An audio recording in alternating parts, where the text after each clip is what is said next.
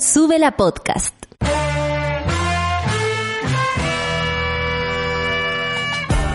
Cuando despiertas en otra sintonía, ves las cosas que otros no ven. Si a veces sientes que estás viviendo en Mordor, o como diría mi abuelita, te sientes como chancho en misa, este es tu lugar. Bienvenido al grupo de contención más diverso de la historia. Para ser parte, solo debes escuchar al resto, participar a tu manera, reír fuerte y comprometerte a buscar más misioneros para esta comunidad. Agarra tu taza y sírvete un buen café con nata, que ya está aquí nuestra guía espiritual, Natalia Valdebenito.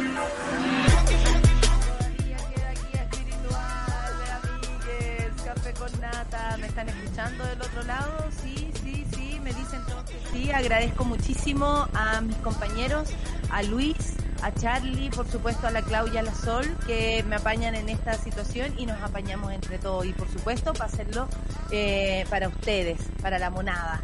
Eh, como ya decía la Clau, no voy a repetir los datos que dice ella para que pasemos al siguiente nivel, ¿no? Hoy día Santiago 29 grados, la temperatura nos sigue eh, jugando a favor, Arica 26, Concepción 19, Punta Arenas 11 grados, Rancagua 27 y Valdivia 22. Hoy día pensé en Valdivia, no sé por qué, como que en la mañana dije, hoy Valdivia, ¿cómo estará Valdivia? Aparte que Valdivia fue lo último que hice antes del estallido, el, el Festival de Cine de Valdivia. Le mando también saludos a toda la gente de ese festival que ahora debe estar viendo películas, pero en cuarentena. El COVID-19, por supuesto, siguen más confirmados en Chile y en Estados Unidos se registró más de un centenar de muertos. Esto a mí me, me provoca conflicto, igual decirlo, disculpen que no sea tan experta, pero eh, decirlo así como estar contando cualquier cosa me duele el corazón. Eh, eso es lo que siento. Siguiendo con esto entonces, usted jugó con la vida de sus trabajadores y familia. La cruda carta donde funcionarios de la Seremi de Salud de la Araucanía denuncian negligencia de Katia Guzmán, quien resultó eh, positivo en el examen COVID-19. Seremi de Salud de la región metropolitana, jaja, también inicia cuarentena preventiva por coronavirus. La señora que dijo que andaba sin guantes poniendo eh, vacuna y que dijo que el coronavirus aquí era un chiste, ahora en cuarentena. Señora, cuídese por favor. En Chile ya van, y esta es noticia en otro, en otro carril, pero no menos importante, en Chile van 11 femicidios en lo poco que corre del 2020. La ONU advierte el peligro para mujeres y niñas eh, eh, por medidas de pandemia del coronavirus. Recuerdan que el otro día hablamos con la Fundación Miles, con Nashla, a propósito de esto, de estar en cuarentena y encerrada con tu abusador, con tu agresor. Esto no deja de pasar porque estemos en una emergencia sanitaria y es súper importante abrir los corazones y las energías también y, el, la mente a que eh, no todo gira en torno a lo que a uno le ocurre, sino que en otras casas eh, también pasan cosas que en la cuarentena, pudiendo ser para uno un momento para estar, no sé, en familia, donde se reencuentra la familia, para otras personas es peligroso. ¿Qué más? Me equivoqué y Princesa Alba lanza su single eh, desde su casa llamando también, por supuesto, a la responsabilidad por el coronavirus. Y este domingo eh, 22 de marzo fue el Día Mundial del Agua. Y hoy, que es lo que nos perdimos ayer, eh, vamos a estar en conversación con Rodrigo Mundaca, vocero nacional del Movimiento de Defensa por el Acceso al Agua, la Tierra y la Protección del Medio Ambiente, porque no es un tema menor, al contrario, en una emergencia sanitaria donde más hay que hablar es de agua. Y qué mejor que hacerlo con él, con Rodrigo Mundaca, representante, por supuesto, de Modatima, a quienes también les mandamos un tremendo abrazo, pero muy de lejos. Son las 9 con 19 minutos y estoy muy contenta que esto esté funcionando porque ayer dimos un jugazo con la Sol, pero la gente igual quedó contenta porque vio el señorismo máximo. Eh, existen las caseritas, existen las señoras. Eh, nosotros vamos a hacer otro programa con la Sol usando redes sociales. Lo van a pasar chancho, pero no van a entender nada. Vamos a ir con Javier Amena y al siguiente nivel. Yo siento que con esto, cabros, pasamos al siguiente nivel. Lo vamos a lograr. Café con Nata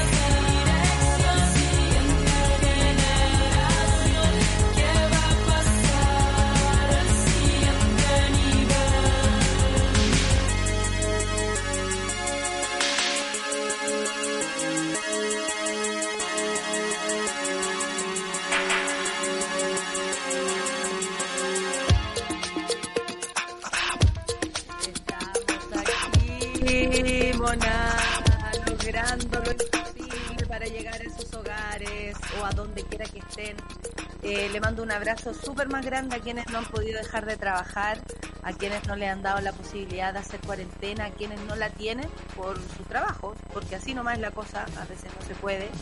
Eh, lo que uno hace a veces tiene requiere de la presencia eh, pero por otro lado, en cualquier momento, esto mm, yo creo que va, va increciendo lamentablemente, lo cual se espera también. Todo tiene que ver con una curva eh, que ya eh, que, creo que es lo único que han estudiado, que es la curva del contagio, que crece, crece, crece, llega a su máximo nivel y luego va decayendo. Y hoy día, por ejemplo, las noticias de China dicen que ya van a empezar a restringir la cuarentena, o sea, a cortar la cuarentena para hablar de eso y más, por supuesto del otro lado y, muy tropical como si estuviera en el Caribe, se encuentra Solcita.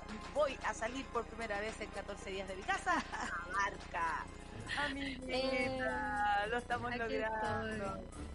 Tropicalísima, ¿no? Tropicalísima, qué Sí, no, o sea que yo no me aburro con mi closet, como que lo está ordenado. Mucha gente ayer decía, ¿sabes qué? el lunes me tuve que, o sea, porque también uno entra en una bola como de, de, de, pijama, puede ser, de estar sin sostén, encuentro que es lo mejor de estar en la casa, estar sin sostén. Pero eh, más allá de eso, no ayuda mucho, eh, por ejemplo, para el descanso tú te tienes que cansar eh, y te tienes que predisponer a levantarte. Yo ahora ya hago un llamado a toda la monada a que se duche hoy día. No se, no se vista de gana, pero sí se duchen, se, se laven el pelo, se hagan un masaje. Si es que los que están en casa, eh, eh, tampoco seguir la rutina como si todo fuera un largo sábado, porque si no después nos vamos a perder. Y, eso nos puede... Nos vamos a querer volver. Yo no sé cómo voy a salir. Yo lo digo en serio. No, yo tampoco. A mí me, da como cosa, me gusta mucho estar en la casa, lo disfruto demasiado, lo paso muy bien, eh, pero yo no, me puedo, no puedo andar sin sostén porque tengo reuniones todo el día, entonces ya me imagino de repente una aquí volando, eh, no sería buena idea. Mira, mira, la, la Patti Ortega que yo le digo barbarita, ustedes saben que yo le cambio los nombres a la gente, que es una cosa que heredé de mi papá. Dice, Salud Mones, me guardé el fin de semana, tú sabes que ella trabaja en el, en el servicio salud. Exactamente, ah. dice, esta semana seguimos trabajando, la cantidad de pacientes ha disminuido considerablemente, tiene que ver con lugares. No sabemos qué pasará la siguiente semana, eh, eh, aguante todos los que están en cuarentena. Eh, a mí me parece que, bueno, así como podemos recibir esa noticia, sé que hay otros hospitales que están un poco más atestados de gente. Hoy día salió también eh, la preparación de lo que está pasando en espacio riesgo a propósito de lo que pueda venir. ¿Cierto? Eh, nos parece medio raro porque honestamente en un gimnasio municipal habría quedado igual de bueno, ¿no? Uno se imagina que espacio público también pueden colaborar para esas cosas. No sé por qué hay que tan caro un espacio como el espacio riesgo. Como dijo la Monserrat Álvarez, un lugar súper top y nosotros acá, top. Si caes que fuimos a weá, eh, fue un fracaso carrete esa weá, te perdías y más encima no encontrabas a nadie. Terrible. Yo me acuerdo que una vez mi tía me fue a buscar al espacio riesgo, así como... ¿Cómo se la No, otro. Oye, pero eh, llama la atención, porque por una parte tenemos a los desubicados de LAN pidiendo salvataje, los cuetos, los cuetos. Los cuetos, ex empresa del presidente, lo cual encuentro que está muy mal visto. Es como, yo lo, llamaría así como loco, guárdense, lo voy a ayudar igual. Creo, que se le fue, se le fue, se fue de madre. Eso no. No, puede ser. Por otro lado uno dice, ¿y la caja chica, oye, de, de LAN? ¿Cómo tan Los, dos, los 200 mil millones que habían ganado de los de utilidades, porque ni siquiera son como de gasto de la empresa, las utilidades de LAN han sido estratosféricas durante los últimos meses. Onda, hasta Sky, que enfermo y rasca, perdónenme, pero dijo así como vamos a tratar de mantener a la gente lo máximo posible con trabajo, probablemente quebremos en seis meses, pero bueno, vamos a estar aquí, caché como que fueron mucho más de... Que saben que después de seis meses la gente tiene que empezar a viajar, la weá empieza a armarse, eh, sobre todo ese tipo de empresa es la que más rápido puede tirar para arriba. Si la gente lo que más va a necesitar después de esto es moverse. Además que siento que... Entiendo, ¿no? o, tal vez podrían poner ponte tú, sus servicios al traslado de pacientes. Nunca se ha hablado de eso. Es que no hay una integración del mundo privado con el mundo público. O sea, en países civilizados la gente se pone a disposición, no sé, en Francia, tú sabes, todo muy chic. Eh, todas estas empresas de alta costura como Yves Saint Laurent y toda esa gente dijeron vamos a dejar de ser eh, abrigo y vamos a hacer mascarillas, ¿cachai? Y están donando y donando mascarillas, o sea, están a la altura de las circunstancias. Y ayer se está, aquí, en Chile se estaban funando a la chiquilla dueña de Nostalgic que tenía la gente trabajando en la tienda. Sí, pues. O sea, hello. ¿Quién va a comprar ropa? Igual. Yo no sé mucho de economía, pero a mí me da la impresión de que esta crisis es más una suspensión de las cosas que hacemos siempre, más que algo que se esté acabando, digamos, todo el mundo. Y arriesgo muy de equivocarme, ¿eh? porque de verdad de economía yo pasé raspando esos ramos en la universidad. Pero, pero yo estoy segura que cuando todo esto termine, la gente va a empezar, va a salir a comprar le va a encantar salir a comprar, va a ir al mall. Hay gente que está comprando por... Que yo ayer pensaba, yo tengo muchas cosas malas, pero qué bueno que no me da por comprar por internet solo por recibir un paquete. y Pero imagínate cuánta gente de estar comprando, weá. Porque, porque así pasa el rato. Oye, ya, vamos con las noticias. Vamos a las noticias, vamos a las noticias. COVID-19, como dijimos, hasta ayer a las 9 de la... No, hasta ayer... no, antes de ayer a las 9. Son 764 casos. Es muy raro, amiga, que todos los días 100 casos. ¿Qué quiere decir eso? ¿Que todos los días pueden eh, hacer 100 exámenes nada más? O, no entiendo. Bueno, 700... La comunidad científica tampoco lo entiende. ah, entonces estamos bien. 764 casos confirmados en Chile. Eh, y además, en conjunto con esto, hay un registro en Estados Unidos de más de un centenar de muertos en 24 horas.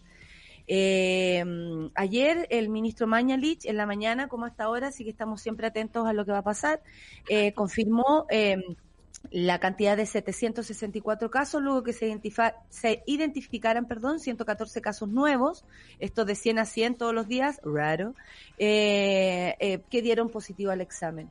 Poco antes del mediodía, el Ministerio de Salud confirmaba además la segunda muerte de una persona en nuestro país a raíz del coronavirus.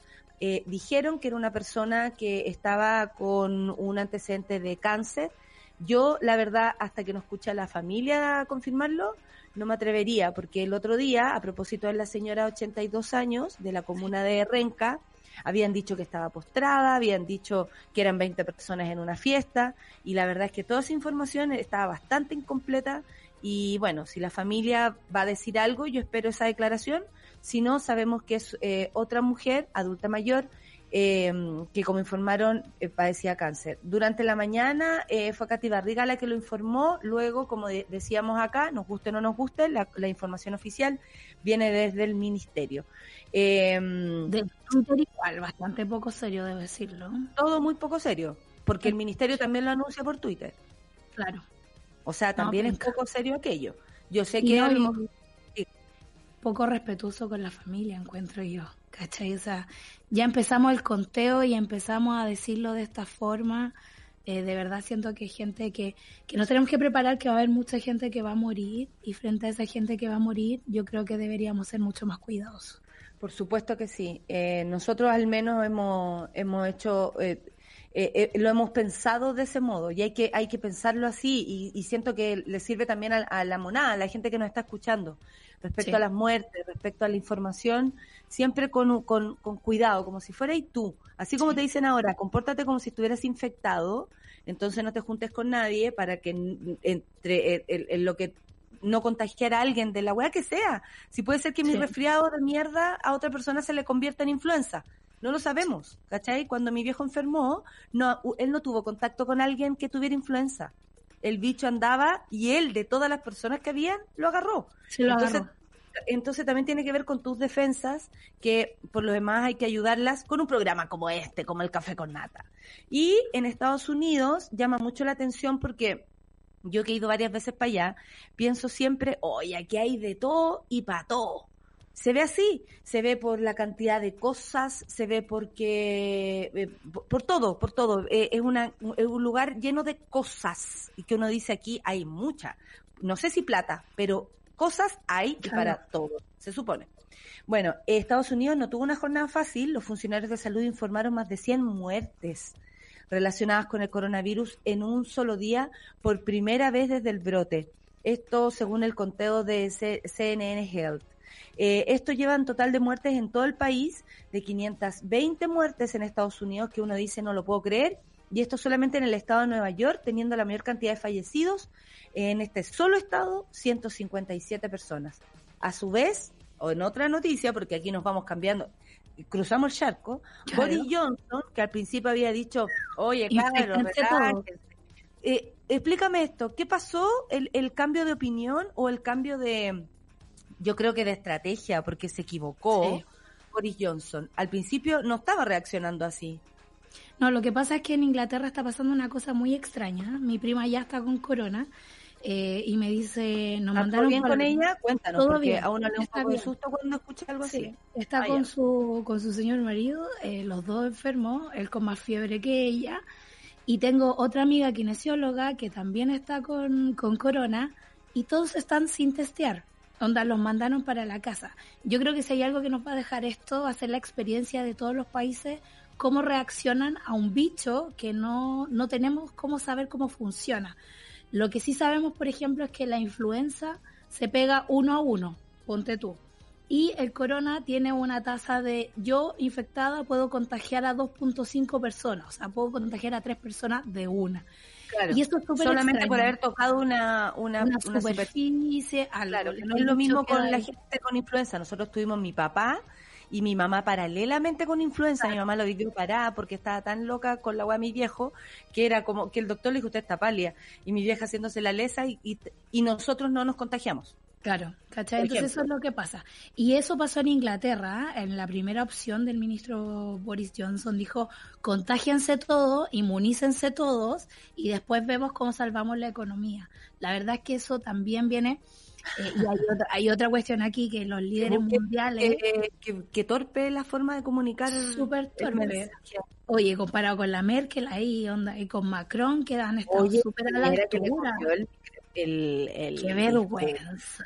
Copy paste, copy paste. No, ya sabéis que ya yo yo sentía vergüenza porque me copiaban los chistes en los festivales, pero esto ya ya llegó a un extremo de copiarse entre presidentes. Hicieron un cuadro comparativo y dice lo mismo.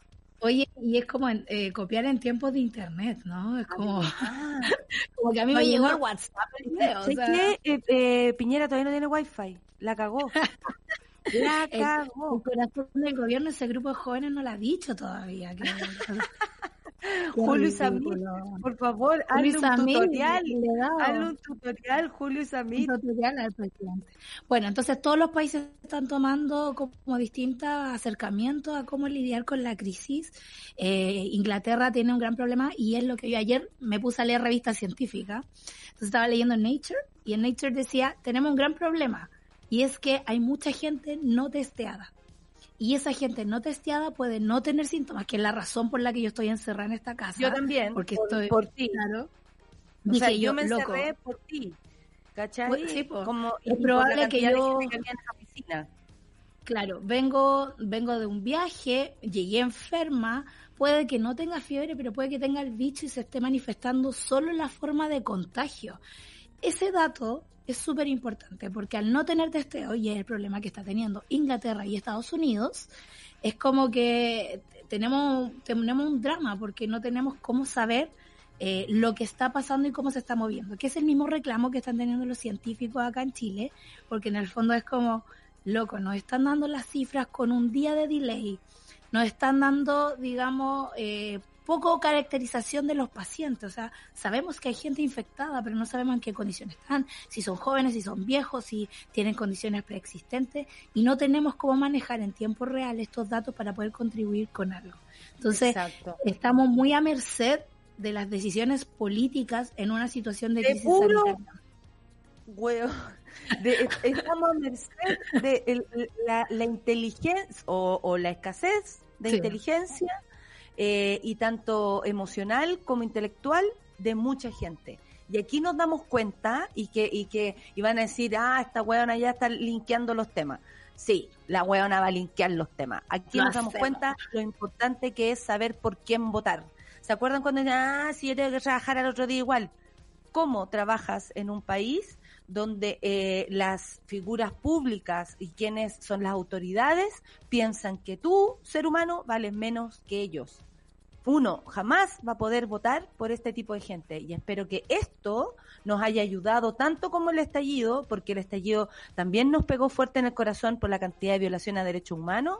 Eh, no podemos pasar por ahí como si fuera solo una fiesta, la reunión de, del pueblo, no es solo eso. Lamentablemente podría haberlo sido, pero tenemos un, un, gobierno peligroso desde ese punto de vista. Eh, y, y esto nos estamos recuperando para qué? Salvándonos para qué? Para entender, como tú decías, hay que ocupar el tiempo para estudiar y entender que no cualquiera puede llegar al punto tan alto de gobernar un país y pasarse por el culo a la mitad de Chile y a más de la mitad de Chile que es pobre y que tiene que ir a un sistema de mierda y ahora va en el metro hacinado. ¿Cachai? Oye, a que la ministra le mande saludos, porque eso hizo en la mañana. De verdad, a mí me dolió en el corazón que la ministra Hood hoy día dijera, sí, como la verdad es que la información no estuvo muy fluida y le mando un saludo. Claro, y le mando un saludo a los trabajadores que tienen que estar haciendo fila en el metro. Yo desperté, onda del corazón roto que me produjo esa Mándales Salud mejor. Sí. Oye, eh, y me preocupa esto porque ustedes saben que yo quiero mucho la isla de Pascua. La municipalidad de Rapanui oficializó la detección del primer caso de coronavirus en la isla, pese a que el territorio insular se encuentra en cuarentena desde el jueves 19 de marzo. Claro, esto tiene que ver con la, con la época de incubación, lo que hablábamos. Si en estos 14 días que yo voy a estar encerrada, tuve o vaya a tener algún síntoma de algo, a lo menos no se lo voy a pegar a nadie más que a, quien yo vivo y que bueno, lo mismo al revés. Nos van a pegar eh, pero, pero estamos bien, estamos bien. La persona se encuentra estable, por suerte, y recibiendo los cuidados necesarios. Eh, esto pese a que, como repetimos, el jueves 19 de marzo se confirmó, eh, eh desde el 19 de marzo que están en cuarentena, pero bueno, pudo haber llegado de Santiago contaminado para allá. El comunicado de prensa oficial fue entregado en la madrugada a la casa eh, edilicia, es decir, la municipalidad, indicó que se trata de una persona joven de sexo masculino y que se encuentra estable. Se recuerda también a la localidad las medidas de prevención universales como el lavado de manos, por supuesto, y todo lo que el distanciamiento, el distanciamiento, por supuesto, taparse la boca para toser, estornudar, en fin, y el aislamiento social. Se están siguiendo todos los posibles contactos del primer caso. O sea, esa persona va a tener ahora que decir con cuántas personas se relacionó y las personas que se relacionaron con él, con cuántas personas se han relacionado y así. A mí me parece peligroso porque una isla, por supuesto, te da mm, menos posibilidades de cualquier cosa.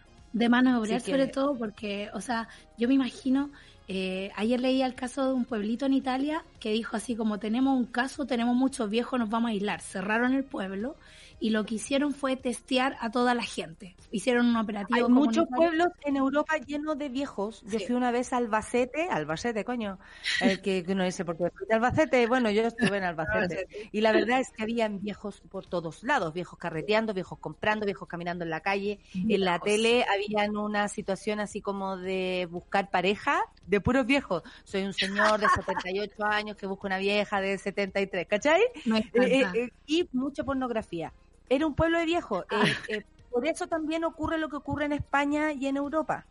Claro, eh, pero ¿cómo lleváis, por ejemplo, los, en este caso, ya, así como si decidiera y testear a toda la isla de Pascua, ¿cómo lleváis los test a la isla de Pascua si ya el aeropuerto está cerrado? Ayer hablaban de Juan Fernández. Que bueno, para eso, que sirvan, para eso que sirvan los aviones. mira, todo esto no he visto ni un milico en la calle. Para eso que Yo que soy súper zapa, Ayer pasaron los, los carritos de la municipalidad que limpian las calles, pero como que barren, en realidad no sanitizan. Eh, y yo decía... que trabaja en eso, puro contaminándose. Eh, yo me preguntaba, ¿y dónde están los milicos? No hay, no veo nada en la calle, a diferencia de octubre, digamos, donde tenían aquí, pero de patio de segunda clase, digamos, en mi casa. Eh, yo no sé qué están haciendo, ¿cachai? Y bueno, Isla de Pascua, Juan Fernández, son dos lugares que tenemos que tener extremo cuidado por, la, por las razones geográficas donde se encuentran y porque no tenemos la posibilidad de mandarle, no sé, mil test de una para salvar la isla de rapidito. a propósito de salvar gente, que hasta ayer los Juegos Olímpicos no estaban suspendidos. Bueno, primer ministro japonés, le doy las gracias a la Domi Sepúlveda que nos mandó la noticia, por fin se pegaron en la cabeza, dice, y, y aplazaron los Juegos Olímpicos. Oye, que les costó. Primer ministro japonés confirma postergación de los Juegos Olímpicos de Tokio 2020. Yo a mí me parece que es una de las mejores decisiones y por varios motivos. Los deportistas también necesitan las medidas de cuidado, pero de entrenar para poder llegar a los Juegos Olímpicos. ¿Cuánto tiempo han perdido, por ejemplo? ¿Cuánta masa muscular? ¿Cuánto tiempo de entrenamiento? Todo eso influye, o sea, también estaban pensando, creo yo, e inteligentemente, en su propio desempeño en los Juegos Olímpicos. Es, por supuesto. Eh, ¿Cómo, llegáis? ¿Cómo llegáis a los Juegos Olímpicos así, en una emergencia sanitaria? Ahí está, ahí está la noticia. Muchas gracias por ponerla. Charlie, Charlie que heavy, Charlie googleando. Charlie, Charlie System está funcionando fantástico. Oye, es muy eh, complicado. a mí me parece... Dime. No, que el tema de los Juegos Olímpicos hace rato venía dando jugo por el tema de las platas. Una cosa es el fútbol y los avisajes y todo lo que queráis, pero el tema de los Juegos Olímpicos había una villa comprometida, había muchos países comprometidos. Pensemos que el deporte genera demasiada plata, pero... La gente tenía que viajar, a nosotros nos tocaba en junio, justo en el momento que hay más frío. Imagínate nuestros pobres deportistas si ya están en la pitilla.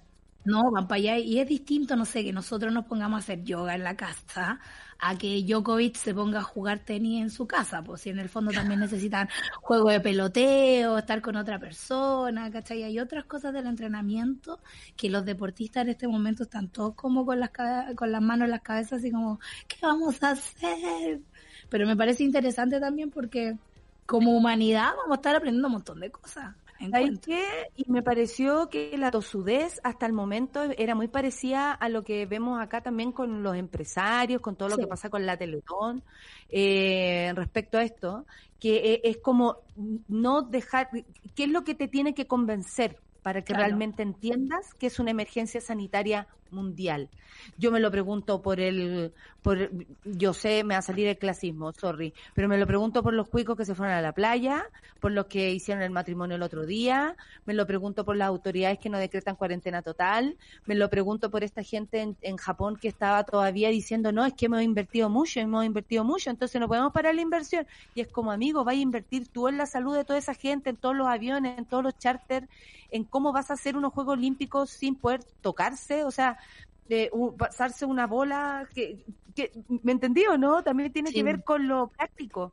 Con lo operativo del asunto es heavy y, ayer cuando vimos en una conferencia de prensa al señor representante de los empresarios tú decís este país está agarrado a los cocos de los empresarios o sea yo sentía que era honestamente la, la ministra la Saldívar esa que tiene la, la cuica que tiene ese deseo porque parece que todas tienen deseo eh, y sí, vamos a hacer lo posible, la wea, y con este gallo atrás, yo decía, esto es como una amenaza. Las tienen eh, el, los empresarios, así se siente, y yo me voy a hacer responsable de lo que digo. Se siente que los empresarios son los que están deteniendo esto, como hasta qué, hasta fin de mes, hasta que venga la Teletón. ¿Cómo vamos a hacer la Teletón si necesitamos juntar plata? Y lo digo con mucho respeto para la gente de la Teletón, porque no tengo nada que ver con...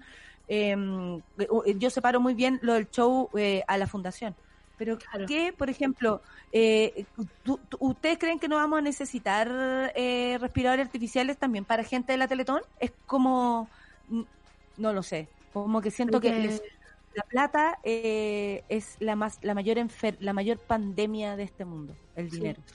Yo creo que esta, esta, el, el, el coronavirus, digamos, nos llega como en este pic del capitalismo, donde ya de verdad la explotación del hombre por el hombre llega a ser grosera, grosera, porque te digo que escucho yo a la ministra del Trabajo, a la señorita Saldívar, eh, hablando no por los trabajadores, ¿cachai? No, por los empleadores. Hablando por las empresas. Y porque hay que ir a trabajar, aunque te esté infectando afuera. Yo quiero recordar que hay 16.578 muertos en el mundo.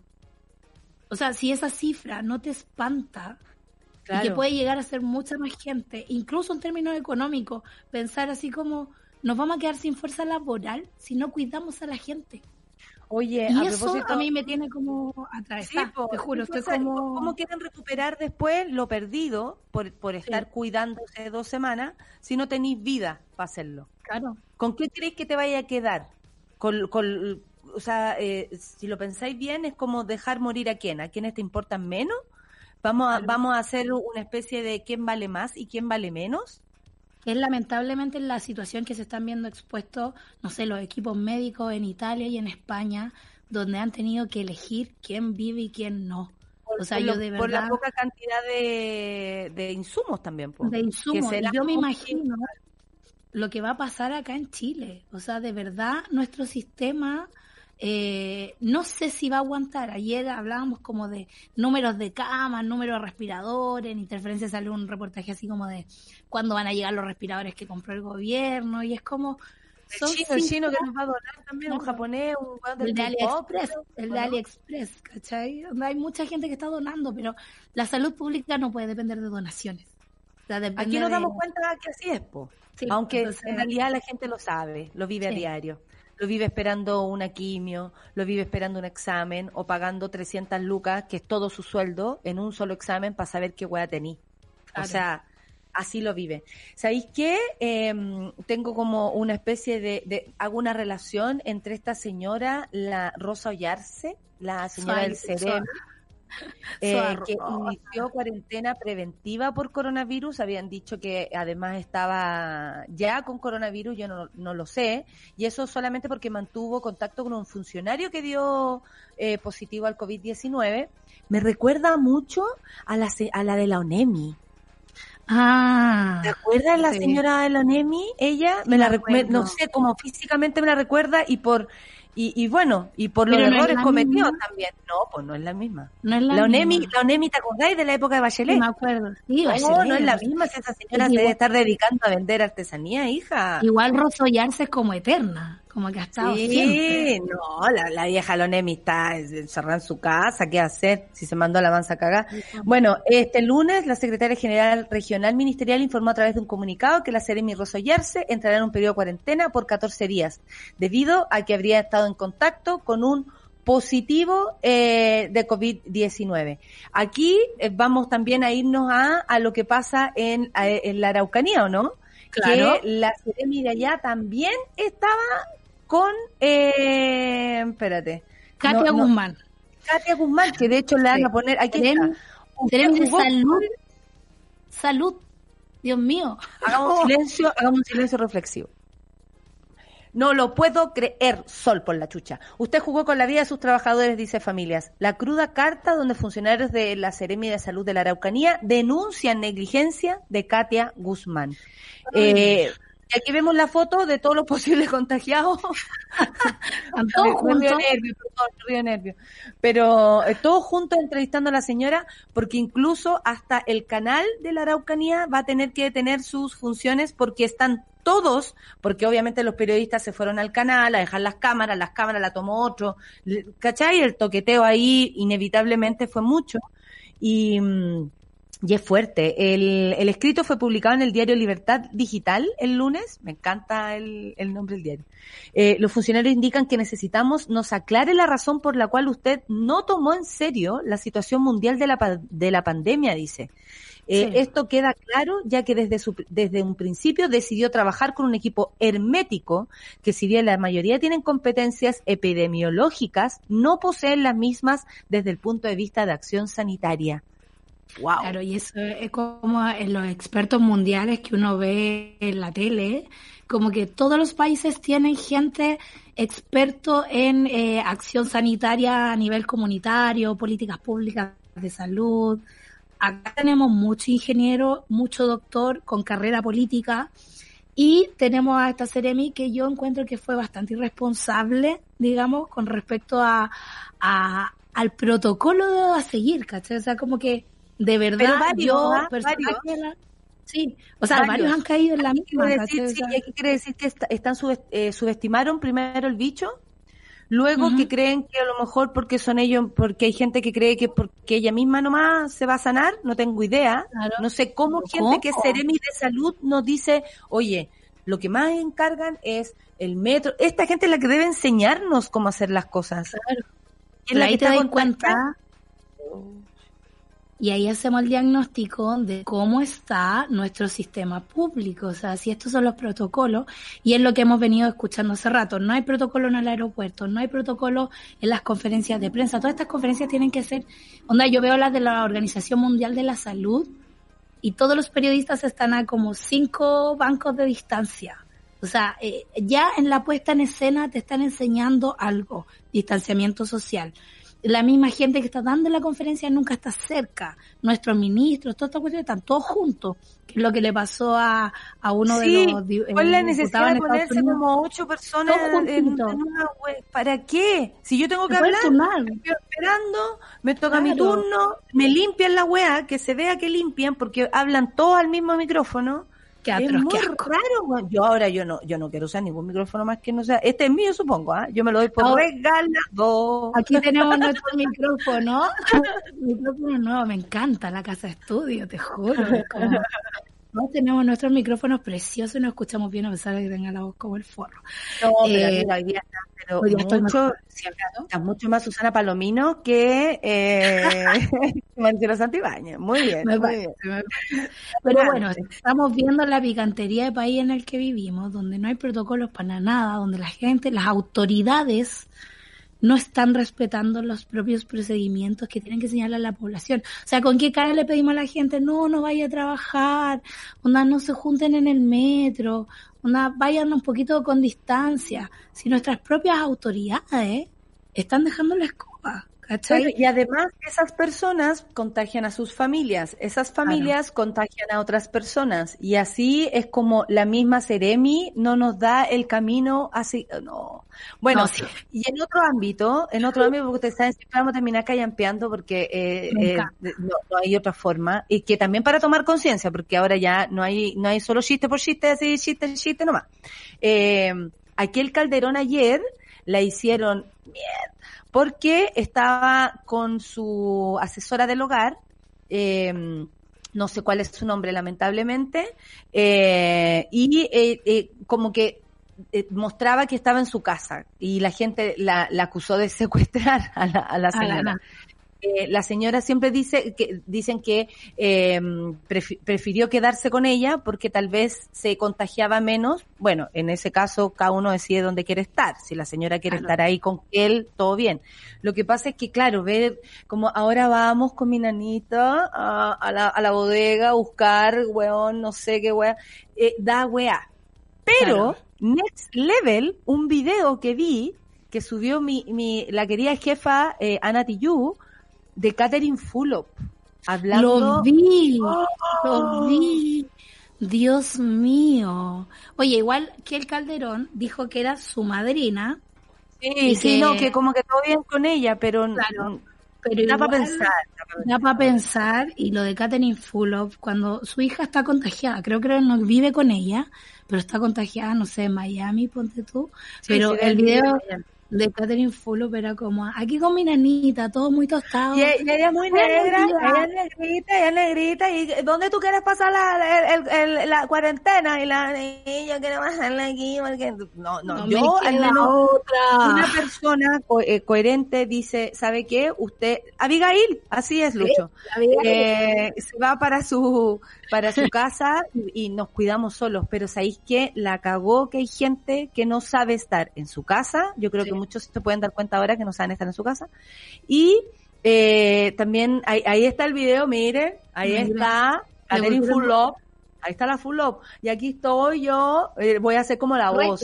Mira, aquí estoy regia. Ay, aquí tengo a mi nanita encerrada en un cautiverio para que no salga como el puma. ¿Qué es lo que piensan ustedes? No, que yo estoy re, pero ¿qué es lo que dice? No, que yo soy negrita. Dice, no, es horrible el video, es horrible, da pena. ¿Y sabes por qué da pena? Porque sabemos que hay mucha gente así. Sí. Mucha. Oye, Sol, vamos terminando. Vamos ¿Quieres decir algo? Porque tenemos una entrevista muy interesante luego. Muy maravillosa. Eh, te quedas conmigo para la entrevista, por supuesto. Me quedaré contigo, nada. Cuídense, distánciense de la gente, un metro y medio si pueden, si es que tienen Esta que es la peste de los abrazos, es muy La peste de los abrazos, eh, lávense las manos, tengan su ropita para salir a la calle, si es que tienen que salir sus zapatos, lisoform, como quieran encima después. Tengan mucho cuidado porque no se están tomando las medidas para cuidarnos. Para se está echando en la garganta. Esto no se amiga. Oye, ¿sabías que en tus manos está la posibilidad de salvar una vida? Visita dkms.cl para conocer la historia de Matilde que sobrevivió al cáncer de sangre gracias a una donación en vida. Tú también puedes donar vida en vida y ayudar a alguien que lo necesite. Conoce más en dkms.cl. Volvemos con Rodrigo Mundaca, que ahí ya lo estoy viendo, también en su casa, me alegro muchísimo. Y vamos a escuchar a Matt Ronson con Miley Cyrus. Y Nothing Breaks Like a Heart. Café con Atenzuela. This world can hurt you, it cuts you deep and leaves a scar. Things fall apart, but nothing breaks like a heart. Nothing breaks like a heart. I heard you on the phone last night.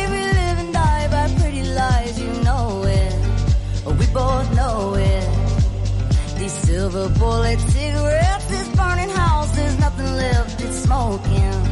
We both know it. We got all night to fall in love, but just like that we fall apart. We're broken, we're broken. Mm, nothing, nothing, nothing gonna save us now. Well, this broken silence by thunder crashing in the dark. Crash in the dark. And this broken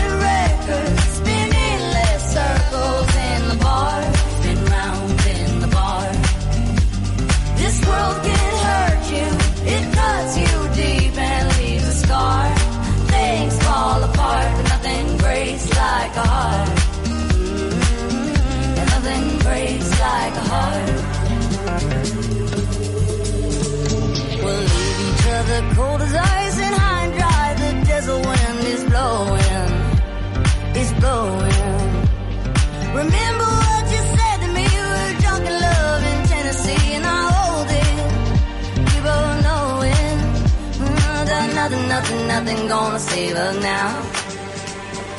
Nothing, nothing, nothing gonna save us now. With this broken silence, by thunder crashing in the dark, crash in the dark. And this broken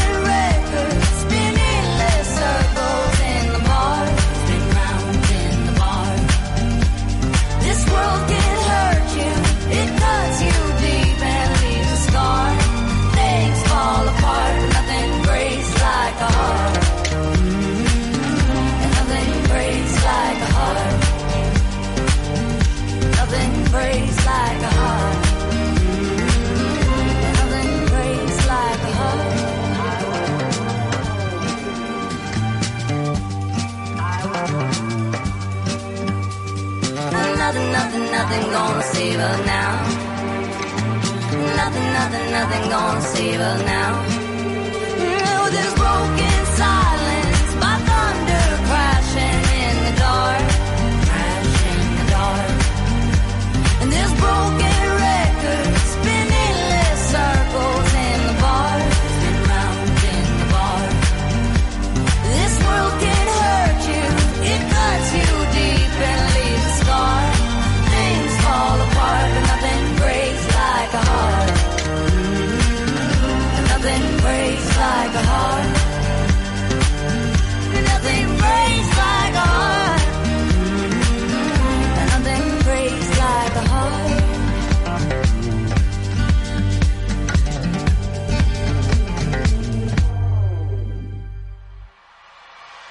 Café con Nata, una pausa y ya regresamos.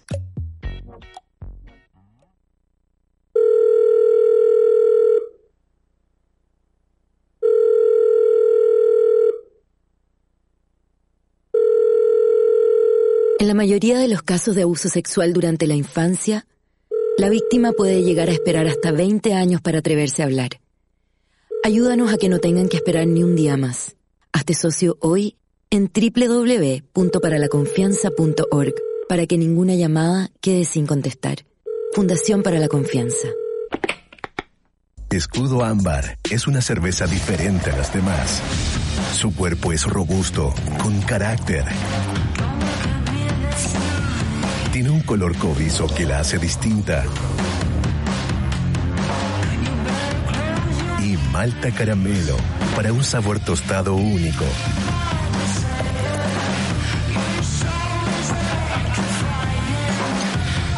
Nueva Escudo Ámbar, hecha con carácter y maltas caramelo. Tómate el tiempo para conversar, que en Café con Nata es lo que hacemos ahora junto a un nuevo invitado.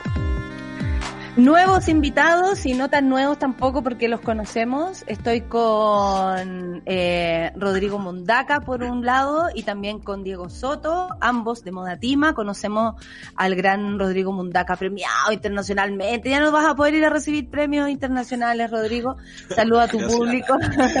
Muchas gracias. Gracias por la que parar de darme premios, que, por favor, paren de darme premios que no los puedo recibir porque no puedo. Bueno, Rodrigo es vocero nacional del movimiento defensa por el acceso al agua, la tierra y la protección del medio ambiente, Modatima, y también, por supuesto, estamos conectados en esta entrevista, parte de este mismo movimiento, a Diego Soto. ¿Cómo le va, Diego? Saluda al público. Hola, hola, Nata, gracias por la invitación. No, muy contentas nosotros también de, de poder hablar de esto tan importante, porque, bueno, el domingo era el día internet, ¿cómo es el día del agua? ¿Es así, Rodrigo? Cuéntanos, porque tal vez no estamos, no, no lo estamos profundizando al, al, al, al, punto que debiéramos.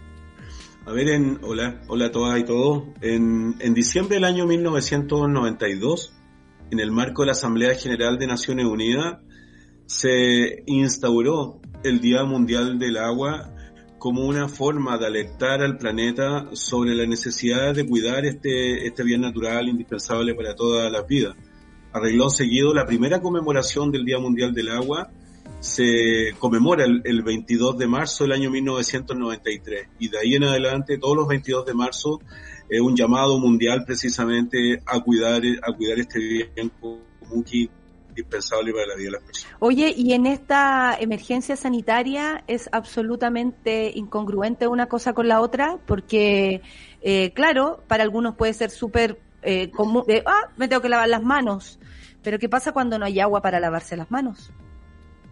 Piensa, piensa en lo siguiente, eh, previo a la, a la, declaración ya oficial de pandemia en Chile, el lunes reciente, eh, una, una publicación del periódico La Tercera de la semana pasada, el miércoles de la semana pasada, señalaba de que hoy día las regiones de las regiones de Atacama, la región de Coquimbo, la región de Valparaíso, hoy día 24 comunas de la región metropolitana, la región de O'Higgins, la región del Maule, la región del Ñuble, hoy día son zonas de emergencia hídrica por sequía.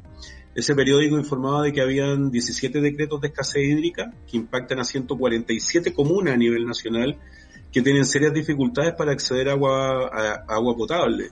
A propósito del modelo privado de agua, a propósito de la privatización y la mercantilización de las aguas. Por tanto, este 22 de marzo reciente, que se conmemoró el Día Mundial del Agua, da cuenta efectivamente de cómo Chile hoy día es el país que tiene las peores condiciones para enfrentar una pandemia titulada como COVID-19, toda vez que a propósito de lo que tú planteas, todos los especialistas, todos los médicos, todos señalan de que hoy día una de las cuestiones más importantes para combatir eh, el COVID-19 tiene que ver con la higienización de las manos. Se sostienen que es necesario lavarse las manos entre 20 a 30 segundos con agua corriendo, frecuentemente, cada dos horas, y podrás comprender que hoy día, cuando hay más de un millón y medio de personas que dependen de los camiones de aljibe, la posibilidad de realizar esta práctica higiénica es prácticamente imposible, toda vez que es gente que depende de los camiones de aljibe, es gente que depende de una, de un agua que también es de, de dudosa calidad. Porque, hay, eh, porque además, fíjate que hay un decreto, el decreto número 41 del MinSal, que establece un reglamento para las condiciones en las cuales se tiene que entregar agua a través de camiones aljibe. Eso implica de que los camiones de aljibe que distribuyen agua en los territorios rurales y perirurales tienen que tener un sello eh, identificatorio que señala efectivamente que están cumpliendo con las normas de higiene y de inocuidad. Y hoy día eso nadie lo está fiscalizando, nadie se está preocupando de lo que está sucediendo en el mundo rural y muy por el contrario, Hoy día las comunidades como la comuna de Petorca, donde hay 3.000 personas dependiendo de camiones de aljibe, hoy día se encuentran libradas al azar, libradas a su suerte. Sí, yo quería saber, eh, tú, ¿cuántas son las comunidades que dependen de estos camiones. De verdad nosotros siempre vemos la situación como de Santiago, estamos acostumbrados a abrir la llave y que salga agua. Yo tengo muchos parientes en el campo y estaba llamando todo el rato así como por favor lávense las manos, no Y costó tanto aprender a, cerrar el agua y ahora hay que dejarla abierta, es como incongruente todo también. Y quiero saber, o sea, existe este plan que por supuesto nadie está fiscalizando de cómo se está moviendo el agua en estos camiones, pero existe además algún plan extra debido a la epidemia del, del coronavirus. O sea, al contrario. Dale, Diego. O sea, bueno, ya lo dijo Rodrigo que en, realidad el, mundo rural o el, millón seiscientas mil personas que está que dependen del camión o simplemente no tiene acceso al agua son la mayor preocupación para nuestro movimiento en este momento, pero también existe una arista que nosotros tenemos que tocar desde lo urbano. Yo creo que Rodrigo va a relevar lo del mundo rural porque conoce bien la situación y ha estado profundizando en este momento.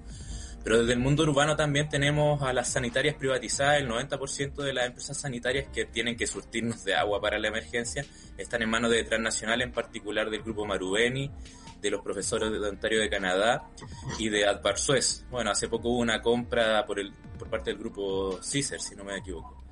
Eh, entonces, el, el, agua que nos surten en las ciudades depende de empresas transnacionales, está privatizada y además no hay ninguna medida por parte del gobierno como en, Francia, por ejemplo, que se van a aplazar los pagos de las facturas de agua, luz y internet.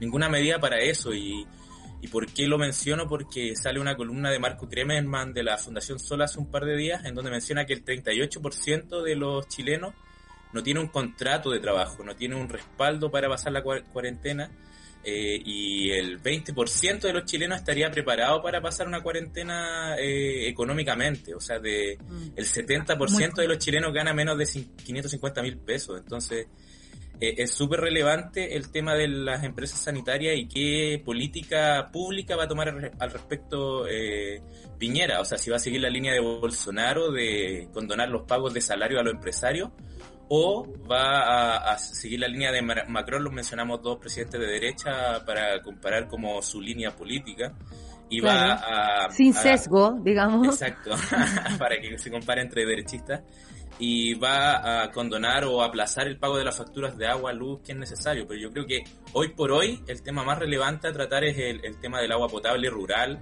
y toda la contaminación que, o sea, el, el desastre que puede quedar con si, si no se toma ninguna medida, o sea, si, si se, sigue, se sigue como en la actualidad, y creo que ahí hay que relevar o en donde tenemos que hincar el diente por ahora. Oye, Rodrigo, eh, tú que has estado ahora, eh, bueno, que vives ahí en, en la Ligua y todo esto, ¿qué, es lo que has visto? Como para que de verdad la gente que está en otras ciudades entienda el, el nivel de urgencia, de tanto como se tomen medidas como lo que realmente se vive día a día. Piensen, piensen lo siguiente, eh, la provincia de Petorca está constituida por está, la provincia de Petorca está al interior de la región de Valparaíso. Y hay dos comunas del litoral, Zapallar y Papudo, que han estado llenas estos días porque porque parte, porque parte del pueblo rico ha llegado a veranear y ha llegado a veranear en esta zona en este periodo de pandemia pero también tres comunas al interior que son las comunas de La Ligua, Cabildo y Petorca caracterizadas fundamentalmente por el monocultivo de palta donde el 90% de toda la superficie cultivada es palta un frutal de origen tropical que demanda enormes cantidades de agua, en rigor aproximadamente 200 litros de agua por árbol, y donde la provincia de Petorca, desde nuestra organización Modatima, eh, es considerado hoy día mundialmente el epicentro nacional de la violación del derecho humano al agua. No dicho por nosotros, sino que dicho por un sinnúmero de medios de tanto prestigio como el periódico The Guardian, Deutsche Welle, Radio y Televisión Rusa, incluso con un reportaje del año pasado hecho por Netflix donde vincula la producción de palta en Chile a la violación sistemática del derecho humano al agua. Dicho esto, hoy día la provincia de Petorca tiene aproximadamente 70.000 habitantes. Hoy día el 70% de los 70.000 habitantes dependen de camiones de aljibe, porque la empresa sanitaria que nos provee de agua, Esval, también se quedó sin agua, y toda el agua es trasladada a través de camiones de aljibe desde el embalse Lo en Concón, eh, y por tanto, eh, hoy día situaciones muy puntuales, por ejemplo, la comuna de Petorca. La comuna de Petorca es chiquitita, es Sí. una comuna de 10.000 habitantes. Hoy día tiene, para ser muy preciso, 2.983 personas dependiendo del camión aljibe. Se le entrega 50 litros de agua por persona. Hoy día Naciones Unidas habla de una estimación entre 100 a 150 litros de agua por persona. Y con 50 litros de agua por persona ustedes comprenderán que no hay ninguna posibilidad de tener prácticas de higienización con las manos cada dos horas lavándose 30 segundos con agua corriendo, porque el agua, el agua que viene en los camiones de aljibe es una agua léntica, es decir, un agua que no está en movimiento. Uno. Dos, decir además de que hoy día, con respecto a los 50 litros de agua por persona, la verdad que, que ese volumen de agua es completamente insuficiente. Eh, yo vivo en la comuna de La Ligua y en la comuna de La Ligua tenemos una localidad que es muy famosa por su vocación con los chalecos, que es Valle Hermoso. Valle Hermoso está aquí a un kilómetro de la comuna de La Ligua y localidades interiores de Valle Hermoso como la Quebrada del Pobre, es bastante ufano el nombre, ¿no? La Quebrada del Pobre. Ahí la gente lleva más de un año sin agua. Hemos, estado, hemos tenido alguna posibilidad de salir, eh, con las medidas del caso, ir a conversar con algunos amigos nuestros que están ahí, como Carlos Godoy, por ejemplo, que es un productor de miel. Eh, ahí hoy día el agua tienen agua dos horas durante el día, dos horas. O sea, tienen dos horas solamente agua a través de una cooperativa de abastecimiento de agua potable rural. Eh, por tanto, eh, la situación es, es, bastante, es bastante crítica y por eso cuando sostenía inicialmente de que es completamente impropio hoy día hablar del combate del COVID-19 en un país como Chile que tiene las peores condiciones para enfrentar una pandemia de esta naturaleza cuando tiene eh, un modelo privado de agua que es único y exclusivo a nivel mundial. Yo escuchaba ayer al ministro de Agricultura, a Walker, eh, ufanamente señalando de que... Se ríe Diego, si alguien no lo está viendo ni Sí. escuchando, Diego Eh, ríe. Escuch- me escuchaba al ministro de Agricultura ayer ufanamente al weón decir, disculpen el improperio, escuchaba al importa, decir, aquí. eh, escuchaba al weón decir eh, que no había que preocuparse mucho porque ya la temporada de riego frutal estaba concluyendo y por tanto se iba a liberar una un volumen de agua que se iba a poner a disposición precisamente los sistemas comunitarios de agua potable rural. Es decir, el weón anteponiendo, anteponiendo los intereses empresariales, los intereses privados versus el bien común, el bien público, es decir, la posibilidad que tenemos hoy día y el compromiso y la obligación que tenemos hoy día de preservar la vida de nuestras comunidades. Dicho esto, habría que decir que hace cuántos años, Nata, hace cuántos años hablamos de que el agua tiene que ser un derecho humano en Chile. Hace cuántos años hemos sostenido incansablemente la necesidad de hacer del agua un bien común y de su acceso un derecho humano. Y hoy día, en una situación de pandemia, en una situación en, en la cual la realidad supera la ficción, hoy día se- esto se pone de manifiesto de una manera, de una manera brutal. Nosotros lo que le hemos dicho a los pequeños agricultores hoy día que es fundamental hervir el agua, que es fundamental que esa agua se utilice para cuestiones de primera necesidad, pero que no se consuma esa agua, porque probablemente hoy día un compañero nuestro, al cual aprovecho de saludar, Camilo, aprovecho de saludar también a Raquel, a, mi, a mis hijas que nos están viendo en este momento, que no las veo hace mucho tiempo, precisamente por esta condición. Hoy día un compañero nuestro decía de que los camiones aljibe son como vectores, son vectores con ruedas, porque pueden transformarse en un vector con rueda que en el fondo lo que hace es diseminar aún más la, el, el COVID-19, esta pandemia. Y hoy día vemos con absoluta, yo no diría así con incredulidad, pero vemos con absoluta desidia cómo el gobierno simple y llanamente ha desatendido al pueblo campesino, al pueblo rural, el INDAP, que es el Instituto Nacional de Desarrollo Agropecuario, que atiende a los pequeños agricultores, el año pasado, eh, la semana pasada mandó una circular a todas las agencias de área de INDAP donde se suprimieron todas las actividades de capacitación, las actividades de asistencia técnica de los pequeños agricultores y hoy día el INDAP lo está atendiendo por teléfono. Es decir, eso es un reflejo inequívoco de cómo hoy día el pueblo campesino, el mundo rural, ha quedado librado al azar y en un escenario absolutamente dantesco. Absolutamente. Le quería preguntar al Diego si estuviste también presente en la reunión que tuvieron con el colegio médico. Eh, ¿Estuviste ahí como para saber, o estuvo Modatima como para saber eh, qué, eh, qué- qué conclusiones o si realmente pudieron poner esto en, en carpeta? Porque Sí, no, es, eh, no es menor, para nada. Estuvo, estuvo el, el Camilo Mancilla, que fue el compañero que mencionó Rodrigo, que también le mando un saludo, para que no se ponga. Aprovechándonos Pero, todos de claro, saludar al- Eso, a distancia.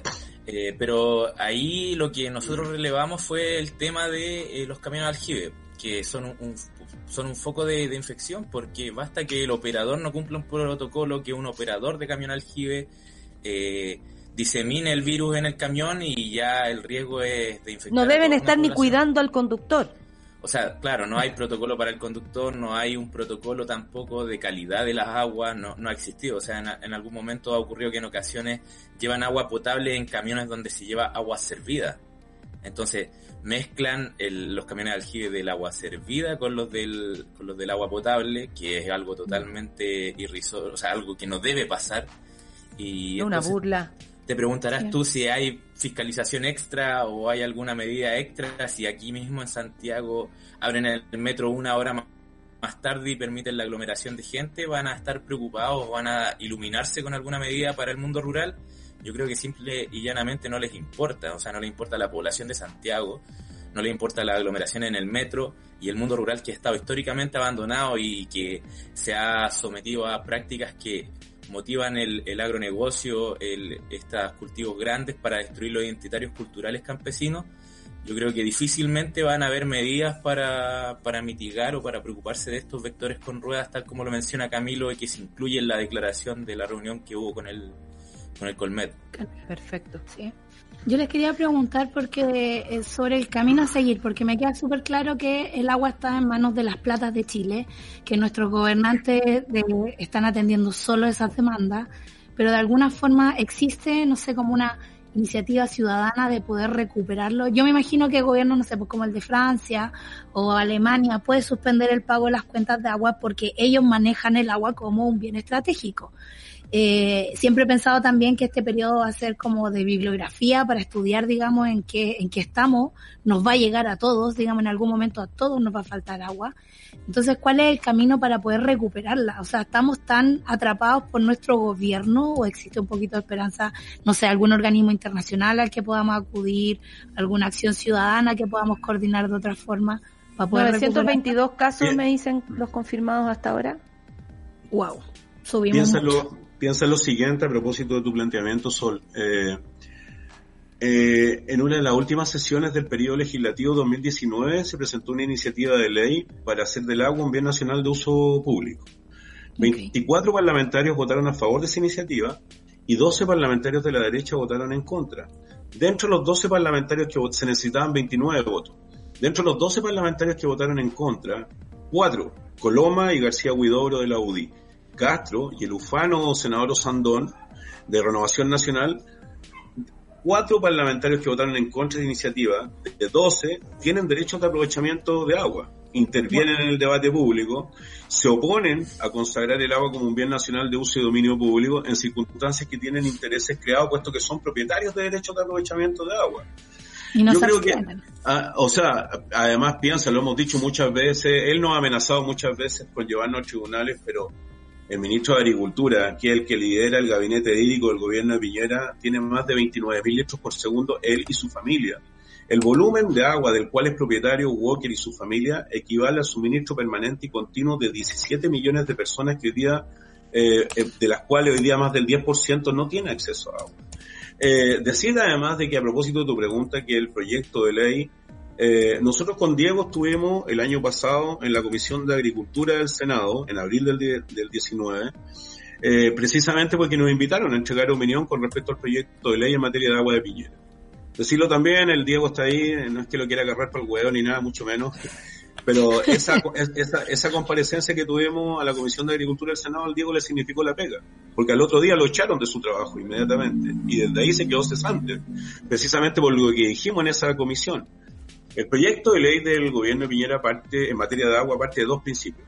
Certeza jurídica que la propiedad privada del agua no se toca, perpetuidad de la entrega de derechos de aprovechamiento de aguas, un panel de expertos que regulan y de, que regulan y sancionan todas las decisiones que toma la DGA en materia de cuencas, eh, planes estratégicos de manejo de cuencas, tenemos 101 en el país, 10 por año, el Guam piensa que va a estar 10 años en el gobierno, porque se va a demorar 10 años en los planes de, de- manejo estratégico de cuencas, y finalmente remates de agua. Ustedes sabían de que- remates de agua, ustedes sabían que en el marco del estallido social del 18 de octubre en adelante, uno de los, uno de los temas que se instaló con mayor fuerza fue precisamente la demanda por la recuperación del agua. Cuando tú caminas el país y vas desde la región metropolitana hasta Arica, Parinacota, o desde la región metropolitana hasta Magallanes, una de las demandas más sentidas es hacer del agua un bien común y un derecho humano. Sin embargo, en el marco del estallido y previo, dos semanas antes de la declaración de pandemia en Chile, todas estas medidas que se han tomado, se estaban rematando 38 ríos en la región del Ñuble, rematando ríos. Eh, entonces, cuando se nos pregunta si hay alguna posibilidad de terminar con el modelo privado y la mercantilización de las aguas con este gobierno, no hay ninguna, ninguna, ninguna, porque es un gobierno, un furibundo partidario del modelo privado de agua. Pero los gobiernos anteriores también, porque hay que decir lo siguiente, con mucho rigor, la privatización de las fuentes de agua data desde la dictadura, desde el año 1981, pero la privatización de las sanitarias data desde el año 1998 en adelante.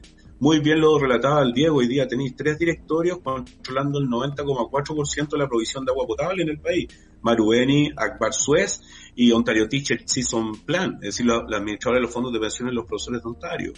Y solo tenemos hoy día 1.902 sistemas comunitarios de agua potable rural, que es la única propiedad comunitaria de agua potable que tenemos en el campo y de las cuales hoy día el 90% están sin agua.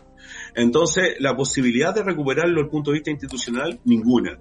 Aquí la única posibilidad que tenemos, que es lo que hemos venido señalando insistentemente durante tanto tiempo, la necesidad precisamente de sumarmente ganar corazones para la causa del agua. Hoy día hay una, una cifra creciente de hombres y mujeres que comprenden la necesidad precisamente de hacer del agua un derecho humano y más aún, y, sin, y sin tratar de profitar de un escenario tan dantesco como este, más aún en este momento, mucha gente nos ha estado escribiendo, nos ha estado diciendo, cuánta razón tenían cuando empezaron a hablar de esto y nadie les creía, nadie les compraba. Hoy día que vivo en el mundo rural y que tengo que esperar el camión aljibe, se, se instala con mayor nitidez, con mayor certeza, con mayor fuerza precisamente esta necesidad de recuperar el agua, porque hoy día en una situación de esta naturaleza, una, una sociedad como la actual, un modelo como el actual, no garantiza la vida de las personas.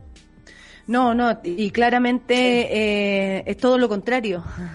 Eh, está tan segregado nuestro, nuestro país que no solamente entre ricos y pobres, sino que tiene que ver lo rural y lo urbano, eh, quien tiene agua en su poder y quien no, quien dice las cosas y lo echan de la pega, eh, es como todo, todo es, y, y está todo en juego.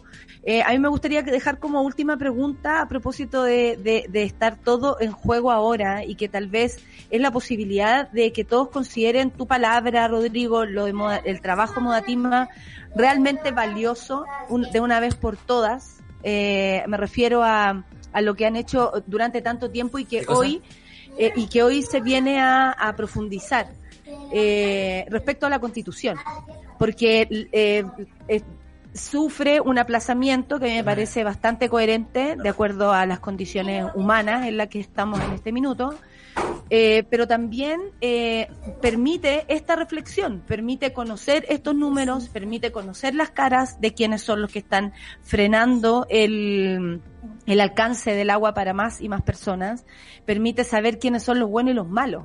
Eh, ¿Por qué no? Dejémoslo así también, como una oportunidad, así como ellos lo ven como una oportunidad de ganar plata, nosotros lo vemos como una oportunidad de enojarnos más. Eh, yo estoy juntando fuerzas para salir de nuevo a la calle. Creo que estar aquí encerrados también nos permite pensar eh, en, los próximos pasos. ¿Cómo ves tú, eh, y si ves en algo el, proyecto de nueva constitución, una, una luz de esperanza ahí?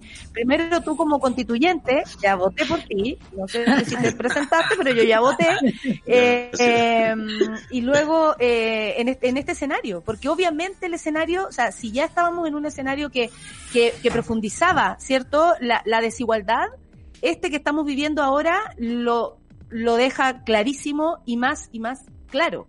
Entonces, ¿qué, visión tienes tú de eso ya pensando que vamos a sobrevivir de qué octubre? Sin duda, sin duda la realidad supera la ficción. Sin duda que este, este modelo pone de manifiesto y ha puesto de manifiesto lo peor de lo nuestro, lo peor de la humanidad, pero también lo mejor de la humanidad, porque las expresiones de solidaridad también han sido tremendas.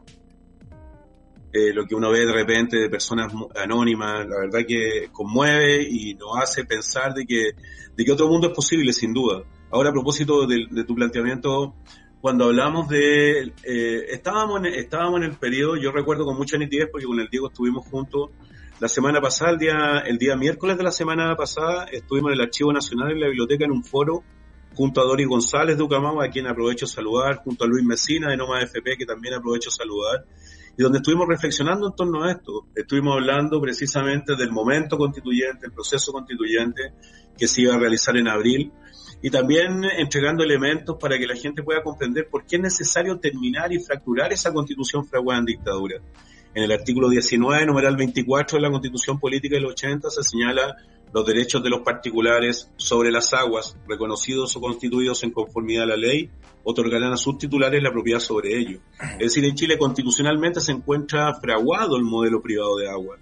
Y por tanto, eh, si hoy día pensamos en la elaboración de una nueva constitución desde una hoja en blanco, eh, en un modelo de convención constitucional con el 100% de los constituyentes elegidos, vamos a tener la posibilidad precisamente de instalar este debate, vamos a tener precisamente la posibilidad de pelear denodadamente por la regulación de los bienes naturales comunes, pero no solamente por la desprivatización y desmercantilización de las aguas, sino también por terminar con las zonas de sacrificio, por poder recuperar los recursos bentónicos, por poder descarbonizar la matriz energética, porque si hay algo que se puso de manifiesto del 18 de octubre en adelante y que hoy día es mucho más crudo que desde el inicio del estallido, es que esta crisis no solamente es social, esta crisis es ambiental y también es de humanidad.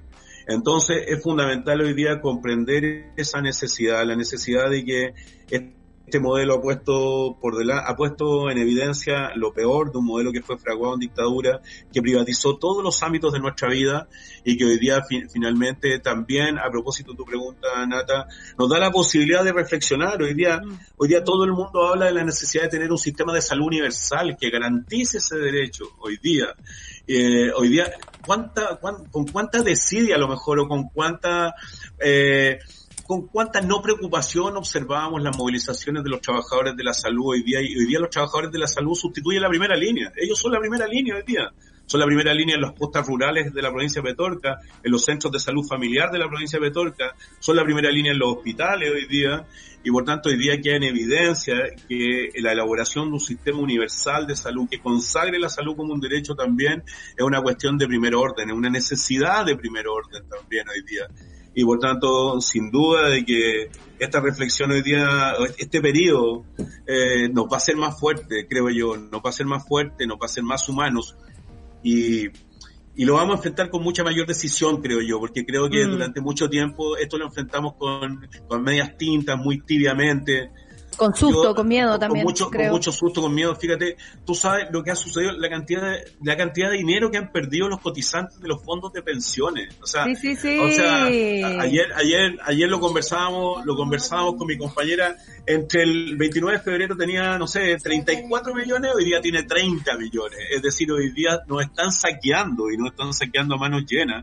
Y por tanto, yo creo que este es el momento precisamente, y esta oportunidad que ustedes nos dan es el momento de que el pueblo pobre, el pueblo sencillo, comprenda la necesidad de unirnos, comprenda la necesidad de luchar por terminar con este modelo de despojo y construir una norma jurídica, una nueva constitución de derechos y no de privilegios. Ay, Rodrigo, me, me, me alegra a pesar de todo mucho escucharte. Eh, siento que ese es el camino. Eh, me quiero despedir y Diego, ¿quieres decir algo también para terminar? O sea, nadie, nadie puede cerrar después de que habla Rodrigo. Siempre hace, hace síntesis muy bien, pero creo que es importante relevar que el conflicto de interés, o sea, estamos hablando de que Antonio Walker, esos 29 mil litros hablan de 200 mil millones de pesos aproximados, o sea, subestimados. Entonces, obviamente va a defender el, el derecho de propiedad del agua. Eh, la comisión investigadora de mega sequía y cambio climático de la Cámara de Diputados también tiene cuatro o cinco diputados con conflicto de interés, entre ellos el diputado Rutia, que tiene 140 litros por segundo en Linares, y eso se traduce también en, en plata del orden de mil millones de pesos. Entonces, si tú tienes mil millones de pesos metidos en el agua, obviamente vas a defender el derecho de propiedad, pero con sable y dientes. Entonces, volviendo a lo del momento constituyente, creo que es súper importante llamar a la participación porque nosotros lo hemos dicho, o sea, no está asegurado que sea una convención constituyente, entonces hay que, hay que ir a votar, hay que votar apruebo, hay que votar convención constitucional, perdón, y porque no está asegurada, y eso nos abre una condición de posibilidad para en la siguiente elección donde se eligen los constituyentes sacar a los mismos de siempre. Porque, o sea, yo se lo había comentado a la Rayen en, en otro programa, eh, que el 90% del, de los puestos de alcaldes, de concejales, de diputados, los tiene la nueva mayoría o la concertación, a mí me gusta decirle concertación porque creo que nunca que no cambiaron y nunca olvide, dejaron de no ser se los mismos. olvide. Y, y la derecha, la- el Chile Vamos o cómo se transforme su nombre para, para ganar votos líquidos. Entonces es muy importante tomarse en serio eh, lo que viene después y, como lo dijimos, salir a la cancha. O sea, ya no estar en la galería y que los movimientos sociales, que toda la, que, hayan constituyentes del pueblo, del mundo popular. O sea, basta que, que aparezcan operadores políticos de los partidos, que aparezca Sí. Mariana Elwin, que aparezca un Chadwick. O sea, imag- ¿te imagináis un Chadwick el, la elaborando la constitución? O sea, no, por favor. Es- No, amigo, ni Javiera Pará. O sea, Eso. yo. lleguemos, lleguemos a lo más profundo de todo esto. Nadie que se haya sentado en esa mesa puede, eh, puede escribir concuerdo. la nueva carta. Eh, quiero eh, agradecerles eh, sobre todo el mensaje que nos dejan. eh, que tiene que ver con eh, aprovechar este tiempo también para reflexionar y mover esas conciencias que hasta este minuto no se habían enojado. Creo que si no te habías enojado hasta ahora es el momento. Quiero agradecerle a Rodrigo Mundaca su existencia y también el mensaje que nos dejas a Diego eh, Soto Gracias. y también a, a todo modo que sabemos que trabajan duro y que se tienen que cuidar. Ah, no van a andar como la Ceremi ahí dando consejos de salubridad y después contagiándose. No, pues como la señora esa, no pueden andar en eso. Oye, eh, los quiero despedir. Muchas gracias Rodrigo, muchas Gracias. Diego. Gracias, gracias por lo que hacen. Natalia. Que les vaya muy bien. Seguimos acá. No va a ser la primera de las conversaciones. Veremos Fuerza. cómo vamos esto en el camino. Fuerza, fuerza, fuerza, mucha fuerza. Fuerza para ti también. También, gracias. Solcita, nos vamos. Nos vamos. Nos vamos y, y nada, fue muy interesante. Mañana lo comentamos, ¿te parece? Mañana lo comentamos porque además va a ser un tema de todos los días. Estamos muy pendientes de Santiago, pero en realidad en región la cosa está muy ruda. Y también le mandamos saludos a la, a la hija, parece que es de Diego. A la guagua. Por ahí. Ahí la vemos. Ahí. Te estamos saludando. Dile, Diego. Oye, eh, quiero hacer ahora, me toca hacer una, un- una mención. Ustedes saben que esto hay que... Ah, ¿qué hice? Esperen, esperen. Ya Eh, viene, ya viene. Sí, es que se me achicó la pantalla, no tengo idea por qué. ¿Quieres que te lo ponga en el chat aquí la mención? No, mi ¿Cuál necesitas? Tranquilidad ante todo, tranquilidad. Yo puedo, yo puedo. Bueno, Eh, podido- eh, que... con cosas peores. Cosas- hay cosas que ni el coronavirus puede tener. Una de ellas es la necesidad de pacientes en todo el mundo de tener una segunda oportunidad en la vida. Hoy tú puedes ser esa oportunidad. Visita dkms.cl para conocer la historia de Matilde que sobrevivió al cáncer de sangre gracias a una donación en vida. Conoce más en dkms.cl. Y ustedes saben que Café con Nati y tantos otros programas que veo ahí desde el otro lado a mi querida Rayen Araya también son posibles gracias al apoyo de los socios y socias de Sube la Club. Hoy más que nunca Chile necesita periodismo y comunicación independiente. Gracias, por ejemplo, a Anaí García, que espero que esté en su casa, Paola Paz, que espero que esté en cuarentena, Javier Ugaz, que espero que se esté cuidando, David Hernández, un abrazo, pero de lejos, Nicolette Puyo y Carolina Enríquez, que espero que también se estén cuidando mucho, porque te necesitamos, monada, para seguir creciendo. Hazte socio y socia y participa del medio que soñamos juntos. Más información en subela.cl slash club. Te escucho, Rayen, hacemos un, un cambio, ¿ah? ¿Cómo vamos con eso? Amiga, a ver, pero que te tengo en mute. Ahora sí, ya ¿me no. escucha, me escucha? A ver, wait. ¿Aló? ¿Sí? ¿Aló? ¿Aló? ¿Se escucha? Te Excelente. escucho. Fin, qué rico. Oye. Yo estaba viendo la, la entrevista ahí con Rodrigo Mundaca, el trabajo que ha hecho Modatima desde hace harto rato es tan relevante y hoy nos vuelve a hacer más sentido el tema del agua. Absolutamente, y con qué claridad también nos deja como, Sí, ay, ojalá pudiera salir a la calle, weón.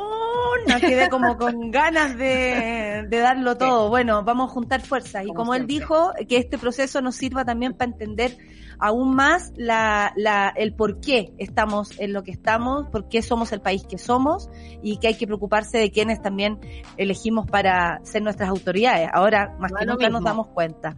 Oye, me despido de la Sol, que también hace un contacto contigo. Ya, pues hagan contacto. Ay, Solcita. ¿cómo está? Tan floreada que la veo además. Sí, hoy día Sí. muy, muy trópico. gusta. Para abajo está bien. con pijama, pero para arriba ella se pone unos Como vestuarios. los oye. noticieros antiguos. Sí, No, por supuesto. Claro. Sí. Eh, me despido, me despido de eh, la monada, por supuesto, de los monos y monas del café con nata. Espero que se estén cuidando. Eh, cuiden el agua, al mismo tiempo lávense las manos, pero también cuídenla. Eh, creo que es súper importante aquello. Eh, Solcita, por supuesto, un placer siempre estar contigo del otro lado. Le agradezco a Lucho y a Charlie, que hoy día funcionamos, pero perfecto, como cañón. Amiga, Rayen, para ahí va, la posta. Gracias, Con seguimos. ustedes, super ciudadanos. Eso fue Café con Nata. Gracias por ser parte de esta comunidad y hacer de Mordor un lugar más apacible. Natalia Valdebenito te espera de lunes a viernes a partir de las 9 de la mañana en el matinal más piteado de Chile. Solo en Sube la Radio y en otra sintonía.